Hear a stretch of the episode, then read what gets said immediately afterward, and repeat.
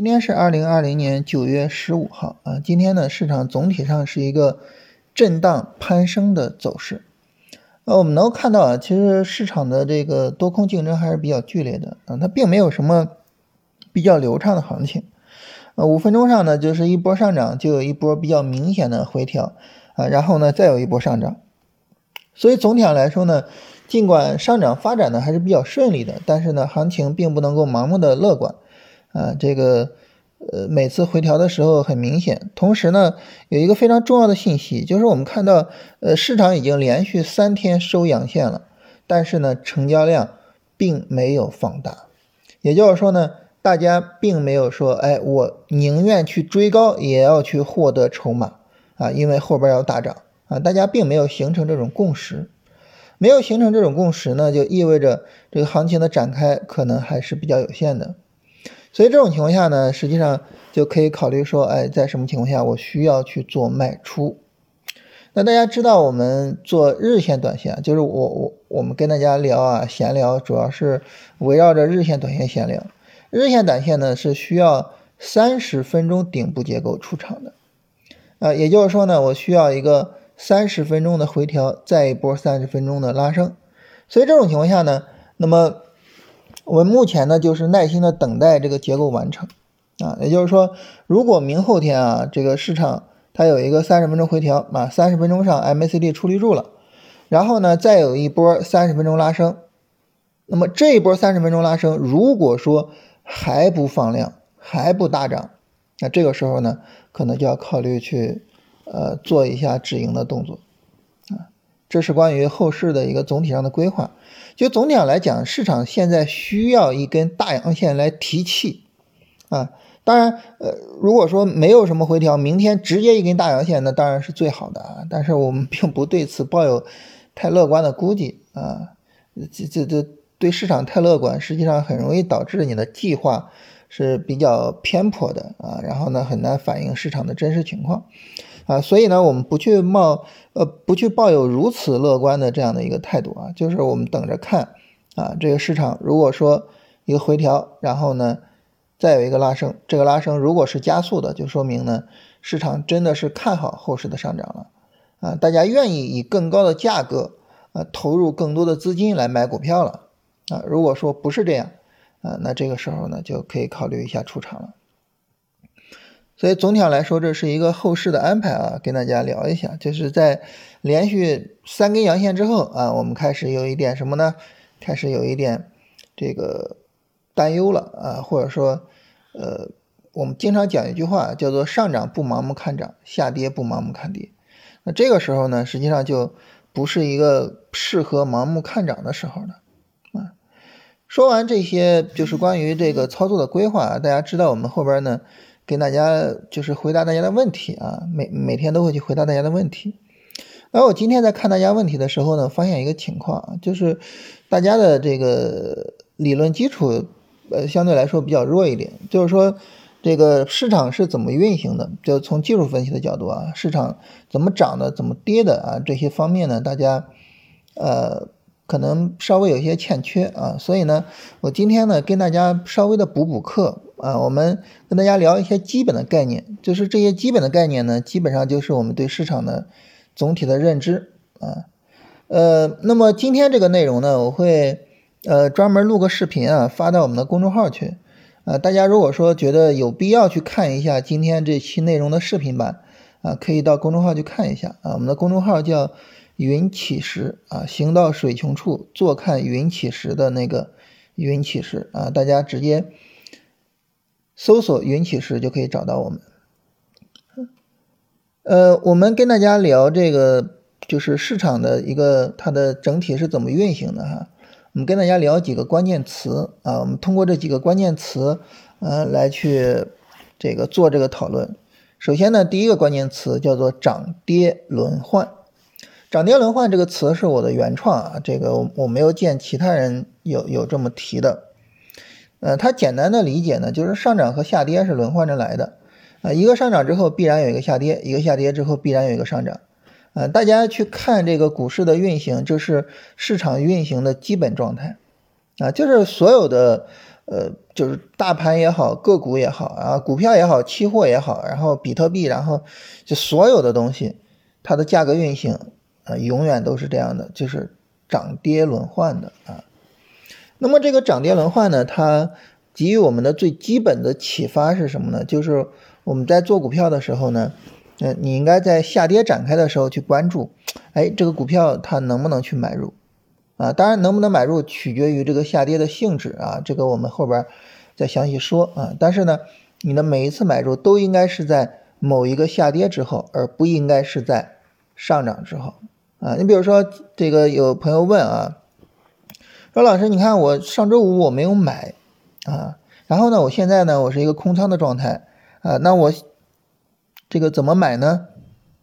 哎，那根据涨跌轮换，我们就知道啊，那现在已经连涨了三天了，对吧？你上周五没买，连涨了三天了，就不要再买了啊。这个时候买比较容易追高。那什么时候买合适啊？如果说操作日线、短线，就你再等一个日线、短线下跌买是比较合适的啊。所以呢，这就是涨跌轮换所能给予我们的一个基本的一个操作的一个状态。那反过来啊，反过来，那我们什么时候卖股票呢？就是。它上涨展开了之后去买，啊，那如果说呢，我做日线短线，就是这个日线短线上涨展开，啊，然后呢，它展开之后呢，有三十分钟的见顶的结构，啊，然后我就可以去卖出它，就这是它能够给予我们的最基本的就是在操作上的指导，那么当我们能够按照这种操作上的指导去做我们的交易的时候，你发现你的交易会进入一种比较奇妙的状态，什么状态呢？就是你看，我是在一个。下跌展开之后去买入的，我是在上涨展开之后去卖出的，这样呢，你永远能够怎么样呢？低买高卖，低买高卖，是吧？永远是在低买高卖。当然我们知道做股票，它最重要的就是你你能够低买高卖，对吧？所以这种情况下呢，那么我们很自然的就呃能够赚到利润。但这个时候大家可能会问啊，说老师你这么说就是有点太吹牛了，是吧？为什么呢？因为我们经常看到，就是下跌了再接着跌，下跌了又再接着跌的情况啊，对吧？啊，那你你这种情况下你去买股票，那你不很容易被套在半路上吗？啊，那这个问题我们怎么解决呢？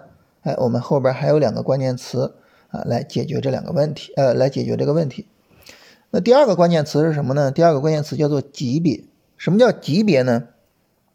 我们经常说啊，什么周线图怎么怎么样，日线图怎么怎么样，三十分钟图怎么怎么样，啊，这呢就是一个基本的或者说朴素的关于级别的认识，啊，但是它并不准确啊，并不准确，但是它是一个朴素的认识，啊，那么这个朴素的认识呢，就告诉我们市场是涨跌轮换的，同时呢，这个涨跌轮换呢，它是呃包含着不同的级别的，啊，那么当我们级别和涨跌轮换叠加在一起的时候，我们可以怎么理解呢？我们可以理解市场是这么运行的啊，就是市场在任意的级别上都呈现为涨跌轮换。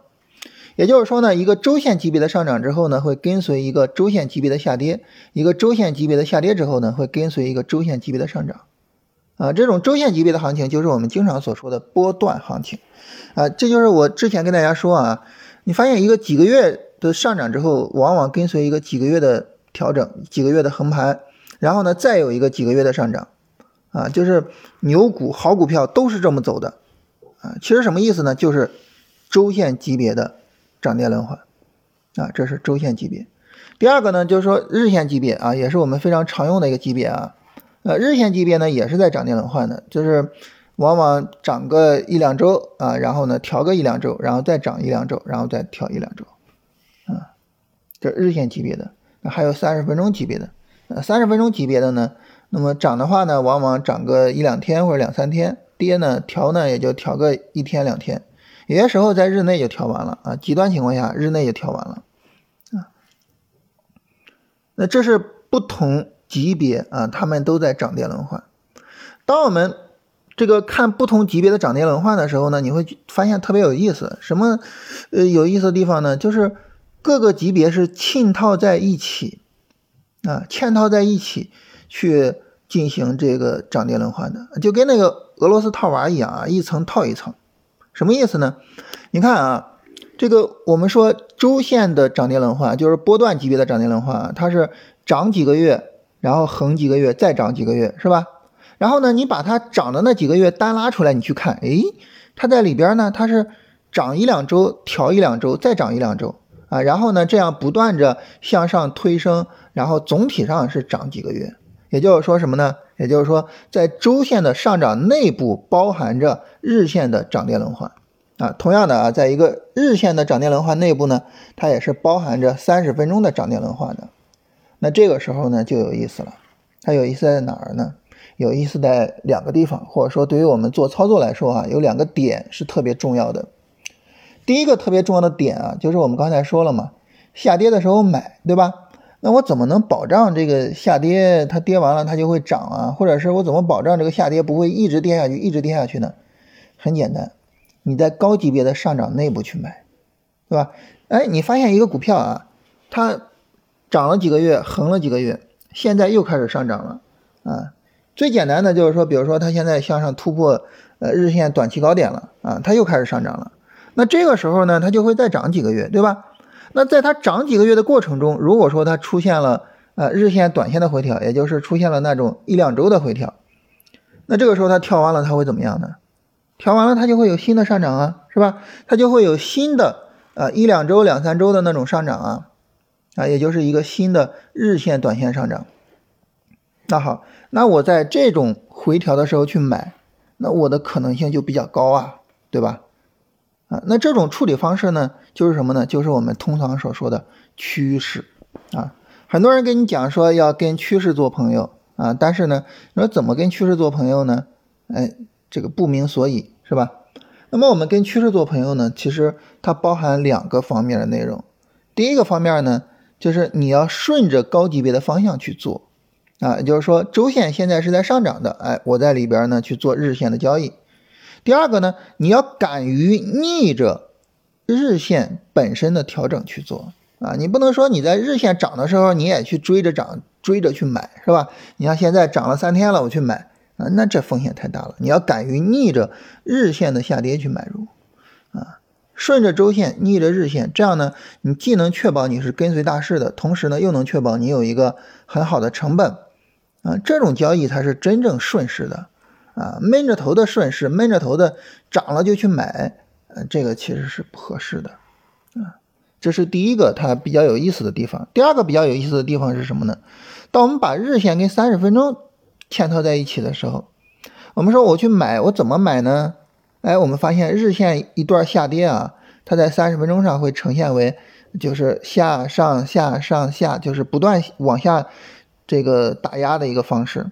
哎，当你发现这个三十分钟下跌力度在减弱了啊，三十分钟下跌跌不动了，好，这个时候呢就是买点。也就是说呢，对于我们做日线、短线操作啊，那么你可以使用周线。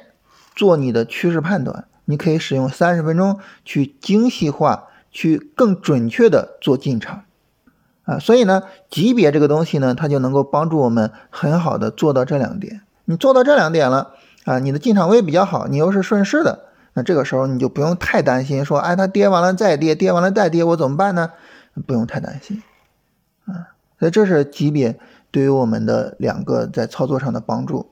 啊，当然反过来啊，你说我出场怎么出呢？就是三十分钟见顶，是吧？三十分钟有顶背离，有顶部降低，我就可以出来啊，也就是我们现在所等待的这个结构，对吧？那同样的，那你说，那我我觉得做日线、短线太短了啊，持有这个几天啊或者一两周就出来了，这个我我不喜欢啊，我还是比较喜欢持有几个月的啊，也就是我我比较喜欢做周线的涨跌轮换。那你说我该怎么办呢？哎，这时候很简单，就是你在月线上涨的过程中去做，同时呢，你使用日线去进场，是吧？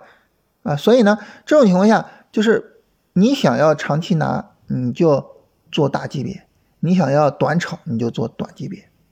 很多人经常说啊，说价值投资呢就是长期持有啊，然后呢，这个呃技术分析呢就是炒短线，这个其实是不对的，啊。价值投资也有做的很短的啊，包括呃很知名的价值投资者啊，像高瓴资本，你仔细的去分析它的交易，你会发现它有些交易做的特别短嗯，上一个季报刚刚买入了某一个股票，下一个季报就已经卖出了，对吧？啊，当然反过来呢，那么呃，技术分析呢，你想做的长也没有问题啊。啊，你在比如说在贵州茅台出现月线回调，啊，然后呢你去买入，然后你持有一个月线上涨，你一个月线上涨就持有个好几年都没问题啊，对吧？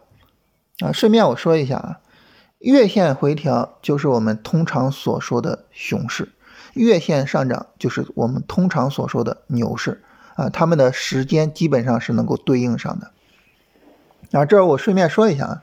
那么大家其实有兴趣的话，你自己去复盘，你能够更好的去理解，叫什么日线啊、周线啊、月线啊，它们分别是怎么对应的啊，自己就能够更好的去理解。啊，这是第二个关键词啊，叫做级别。我们第三个也是最后一个关键词叫什么呢？叫做力度啊。也就是说，这个下跌我能不能买呢？我看它跌的力度怎么样。它跌的力度如果大，那我就不能买。它跌的力度如果小，哎，这我就没有问题，啊，这我就可以买。所以这个力度是很重要的一个东西啊。我们前面说十大升华，为什么我买十大升华呢？因为它整个周线下跌的力度很小，所以可以买啊。这个力度大小呢，呃，我们通过两个角度去对比。第一个呢，就是它自身的走势，啊，它之前可能有过下跌，你跟它之前的下跌比，它之前有一个上涨，你跟它上涨比。啊，好的力度就是上涨是强有力的，然后回调力度比较小，这就是好的力度。啊，第二个角度是什么呢？你跟大盘比，哎，你看大盘调整调了这些，那我个股调的比它少，个股就比它好。大家看十大盛华前两天实际上也是有回调的，是吧？但是呢，它调的时间短，幅度小，啊，很明显的就是比大盘强很多。那这个时候呢，就可以继续的去持有它，或者是呢，就可以去买入它。啊我我我们一般跟大家聊行情，一般不会去涉及到个股啊，啊，这个十大盛华正好之前说过，就一直拿它举例子了，嗯，但是其实有很多类似的股票走出来这个很好的走势，就很多类似的股票，比如说你发现，呃，最近的这个周线回调力度很小，或者是最近的这个日线回调力度很小，其实都可以去做买入，当然了，这个力度也可以去做进出场，是吧？我们刚才说，你在三十分钟做进出场，就是下跌力度减少买入，上涨力度减少卖出，对吧？啊，这所以力度能够起到很好的什么呢？筛选机会的作用，以及呢做进出场的作用。那这是我们跟大家聊的三个关键词，我们把这三个关键词整理到一起啊，把他们的这个所有对我们的指导意义整理在一起，那么这个操作大概是什么样的呢？首先呢，就是我们要确定我们买的股票，前提啊，你做日线、短线操作啊，其他级别的交易，你把级别做一下调整就行了啊。如果你做日线、短线操作啊，那么我们买入一只股票，这个股票应该是个什么状态呢？首先呢，它是在周线的上涨过程之中啊。第二呢，它在日线上应该呈现为一个强有力的拉升啊，然后呢，整体的短线回调力度比较小啊。那么这种情况下呢，这个股票就算是符合我们的基本要求啊，我拿着它去跟大盘比，哎，我发现它要比大盘强，这个时候我就可以买啊，纯粹从技术面走势上就可以买啊。当然你说，呃，这个基本面上它是一个什么情况啊？这个东西，呃，怎么去做判断呢？这一块呢就属于基本面的判断内容啊，我们去看它的这个股票的资质啊，去看它的行业的情况等等的啊，然后这个我们就不展开了。总之呢，就是在这两点上呢，我们就找到了最起码的符合我们要求的股票。然后呢，呃，第三步就是我们等着这个三十分钟下跌展开之后啊，出现三十分钟下跌力度减弱啊，然后呢，我们去买入啊，就三十分钟跌不动了，我就去买啊。当然有些时候呢，它会有微转啊，大家就会问啊，这个我我提前说了哈，呃，这个大家以后肯定会碰到。就是微转了怎么办呢？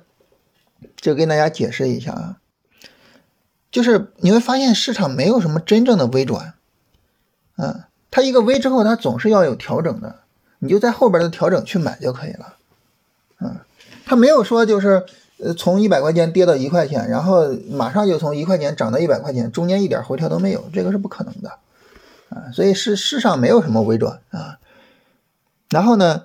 这是我们买入啊，买入之后，当然你就设止损啊，然后盈利之后设平保啊，你比如说现在啊，现在是，呃，我们周五进场单子现在绝对不允许再出现亏损了啊，嗯嗯，最终可以不赚钱出来，但是呢，不允许你亏损出来了啊，这个时候就应该设平保了啊，然后呢，随着行情的发展，去不断的去设推损，就是不断的把止损设在新的呃三十分钟低点上，就是这种呢，就都是对这个单子的保护。完了呢，最终就是我们发现。呃，三十分钟见顶，然后我们去出场，啊，一个完整的操作流程就，呃，这样呢就做完了，啊，这是总体上来说跟大家聊一聊，就是我们这个股票应该是怎么做的，啊，就是跟大家聊一聊这个技术分析的三个关键词，啊，我讲的这个可能是，可能是有史以来最简单的一堂技术分析课，以及呢。同时是最系统的一个技术分析课，能够把技术分析讲到如此简单而系统的，我我我我得意一下，我觉得除了我之外，可能很少有人能做到。呃，嘚瑟完了，我们来看大家，接着看大家的问题啊，把大家的问题给回答完啊。然后这个视频的话，我回头录一下，发到公众号去。我们一般公众号的话，会到七点多八点左右发啊，然后大家不要着急啊。那这朋友说，这个五分钟突破买入之后如何去做止盈啊？这个呢，就是你一定要理解，你尽管是五分钟突破进的，就周五我们是五分钟突破进的，但是呢，这个五分钟突破进它是进在什么情况下呢？它是进在三十分钟有这个跌不动的情况。那这个三十分钟跌不动的情况发生在什么情况下呢？发生在一个日线、短线下跌。所以这种情况下，对于你来说，你要关注的是这个五分钟吗？并不是，你要关注的是这个日线，啊，甚至我们再接着往下问，就这个日线短线下跌出现在什么背景下呢？日线波段回调的背景，而且整体波段回调的力度比较小，没有破三二零零啊，啊，可以接受的。好，那这个时候呢，就是它有没有可能直接展开一个波段上涨呢？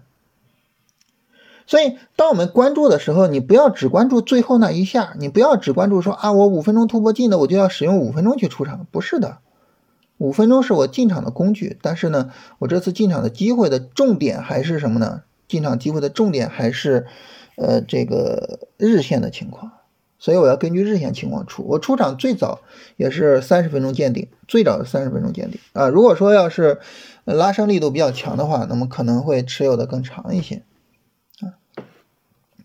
然后这有朋友说，这个根据你的讲解选了新能车啊 ETF，新能车 ETF 的这个走势还是比较好的，嗯，然后持单过程中有纠结啊，这个昨天中午的下跌啊有纠结，然后呢这个在低位出了，你看这就是我昨天说的，你只要纠结，你一定会出在低位。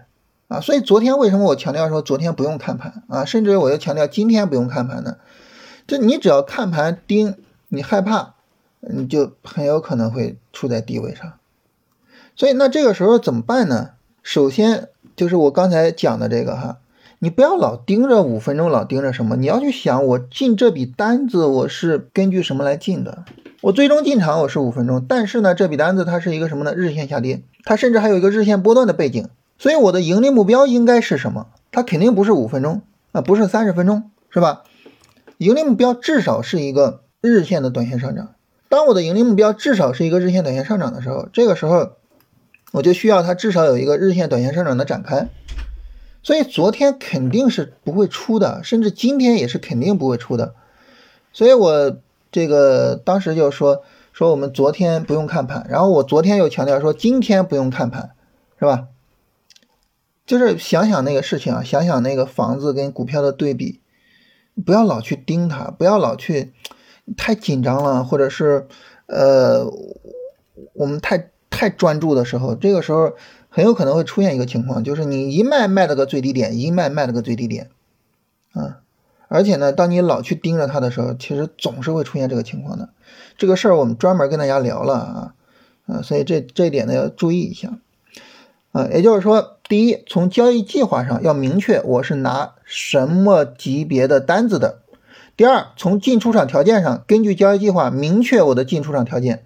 你既然说你的进出场是三十分钟了，三十分钟的顶部结构了，这个时候就不要着急去出它。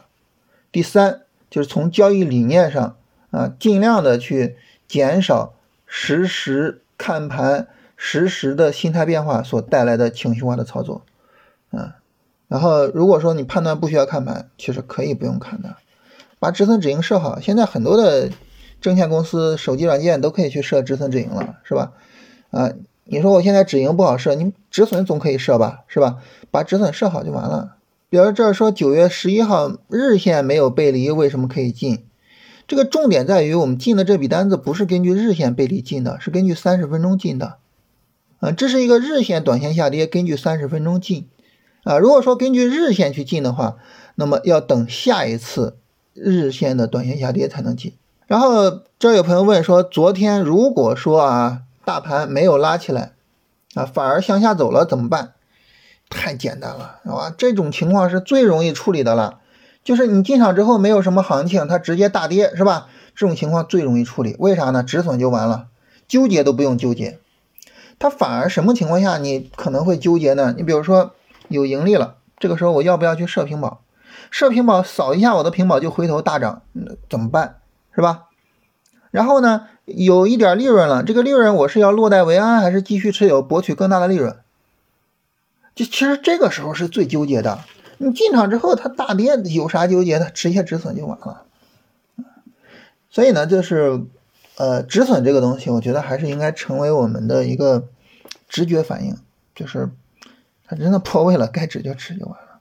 啊，就股票，你就是大家一定要明白一个道理，就是你做交易的时候，遗憾是主旋律，而不是很爽是主旋律。遗憾包括什么呢？买股票被止损了，止损了就回头，嗯，卖了股票，股票飞了，是吧？啊，这这就诸如此类的情况，这这这些事儿太多了。你买一百个股票啊，可能八十个股票都会有或多或少的遗憾，啊，然后呢，一个股票让你做的毫无遗憾，我的天，难以想象。那当遗憾是主旋律的时候，这个时候我们就应该怎么样调整自己的心态呢？就是我们把遗憾视为正常情况，而把完美视为意外获得的惊喜。这个时候呢，你的交易就不再是哎非常完美和很遗憾了，而是正常和惊喜。那这个时候你心态就会好一些。止损了是吧？正常。嗯，卖飞了是吧？正常。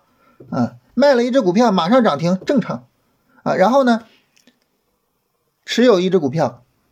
买进，然后第二天涨停，然后连续十个涨停卖掉，然后开始连续跌停，哎呀，这就属于惊喜，开玩笑哈，这种情况太不可思议了，但是这种就属于惊喜啊，呃，被止损了，被什么？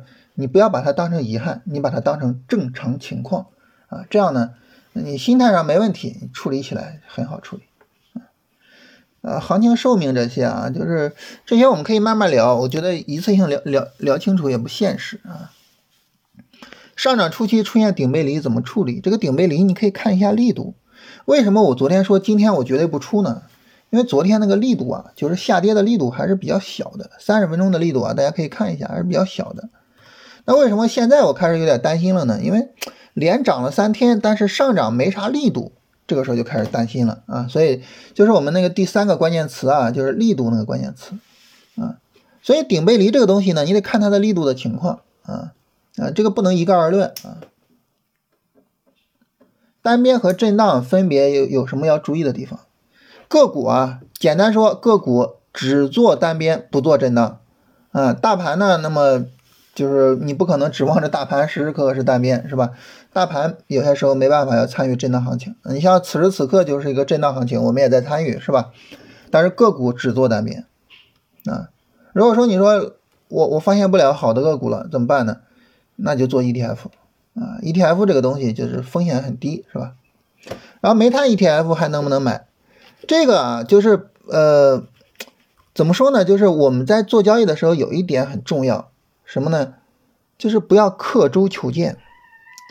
什么叫刻舟求剑？就是比较死板的。就是我之前煤炭 ETF 强，我做煤炭 ETF，现在不管煤炭 ETF 怎么走，我还是做它，这就叫刻舟求剑，是吧？啊，这是什么机械主义，对不对？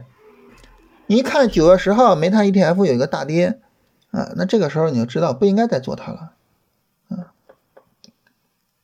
然后有没有微博？这个没有啊，这个我，嗯，我觉得大家可能可能 感受不到，就是我我我是一个非常内向的人，呃，然后就是微博那种一百四十个字，我也不知道每天能发什么，啊，每天能跟大家聊什么，所以我就是没有弄过微博，然后就是。呃，跟大家，嗯嗯，大家我我我不知道大家有没有注意，我跟大家闲聊啊，一开始不到十分钟，然后现在呢就是二十多分钟，啊，就是我我觉得就是就是有一个充分的表达才能表达出来你想说的意思，就是很简单的，我我不知道该说啥，然后呢，我也不太愿意去跟别人去分享段子呀什么那些东西，所以我，然后。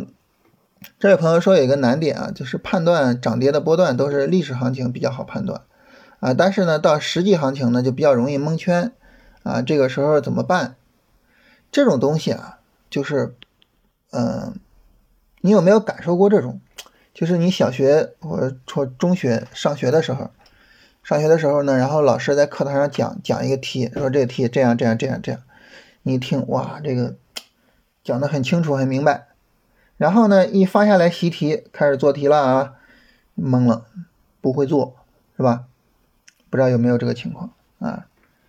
呃，如果说大家觉得这个自己的小时候比较难回忆的话，你可以看看自己辅导孩子学习，是吧？你在给他讲这个题的时候，你看这个题这样这样这样，听明白了吗？明白了，行，再来一道题，再试试，懵了，不会做了，是吧？很正常的情况啊。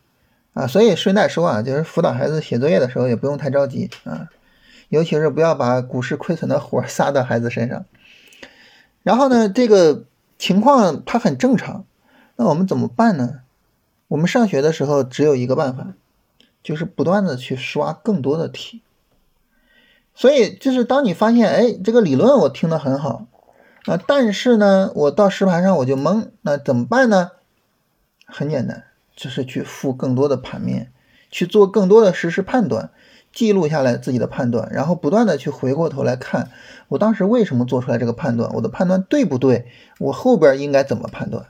你在这个过程中呢，就慢慢就会做得越来越好，嗯，所以就是做交易判断这个东西呢，我觉得最重要的就是你要敢于去做，并且呢，要忠实的记录下来，事后好好的去做对照。